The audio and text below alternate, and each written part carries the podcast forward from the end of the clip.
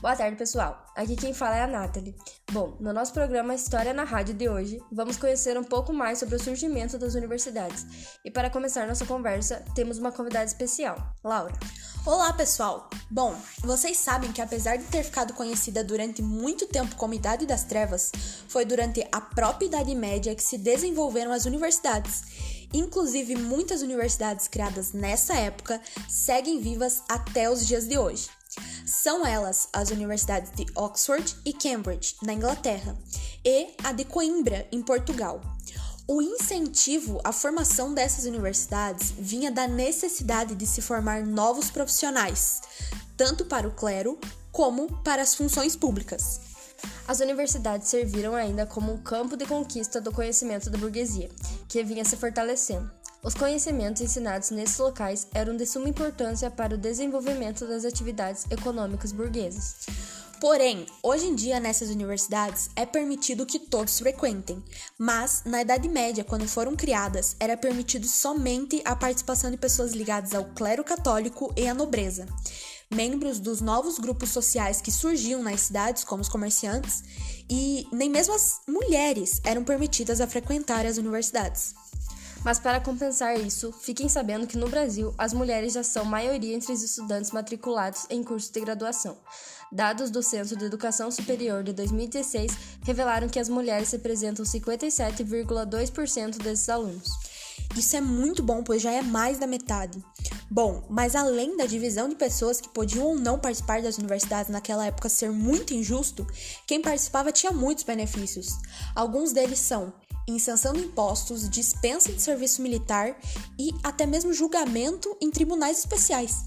Mas o que mais chama atenção é que nas primeiras universidades existia uma divisão na forma de estudo. Se chamava o trivium e o quadrivium, sendo que o trivium eram dadas aulas de gramática latina, retórica e lógica. Passado esse estágio inicial, cursava nas matérias do quadrivium, ou ciências das coisas, as disciplinas de aritmética, geometria, astronomia e música. E somente depois disso, o aluno estava apto para exercer algum tipo de atividade ou ainda se especializar em direito, medicina e ou teologia. Bom, para continuar nossa conversa, abrimos o quadro Curiosidades. Eu começo pedindo se você sabe qual a origem da palavra universidade. Hum, não, não mesmo. O nome universidade vem de universitas, nome dado inicialmente à coletividade urbana com suas liberdades e aos trabalhadores de um ofício, e que depois passou a ser referida aos trabalhadores intelectuais de alguns centros de estudo que originaram as universidades. Bom, me faz muito mais sentido o termo atual. Minha curiosidade é quanto ao tempo de estudo. Na Idade Média, as aulas começavam ao nascer do sol e terminavam com o pôr do sol. Por isso, no verão e primavera, os alunos chegavam a ficar 16 horas nas universidades. Nossa, é muito tempo. Muito mesmo. Bom, trouxe até mais uma curiosidade para vocês. Como era a igreja quem comandava as universidades, eles tinham uma disciplina muito rigorosa, sendo ela que quando o aluno errava, ele recebia uma punição física, pois a igreja acreditava que a, que a memória da dor deixa uma cicatriz de aprendizado. O que sabemos que não é verdade. Inclusive, para finalizar nossa conversa, vamos iniciar o quadro Indicações. Não achamos algo relacionado ao início das universidades, mas achamos filmes que foram gravados em algumas das universidades que são da Idade Média, começando por A Teoria de Tudo.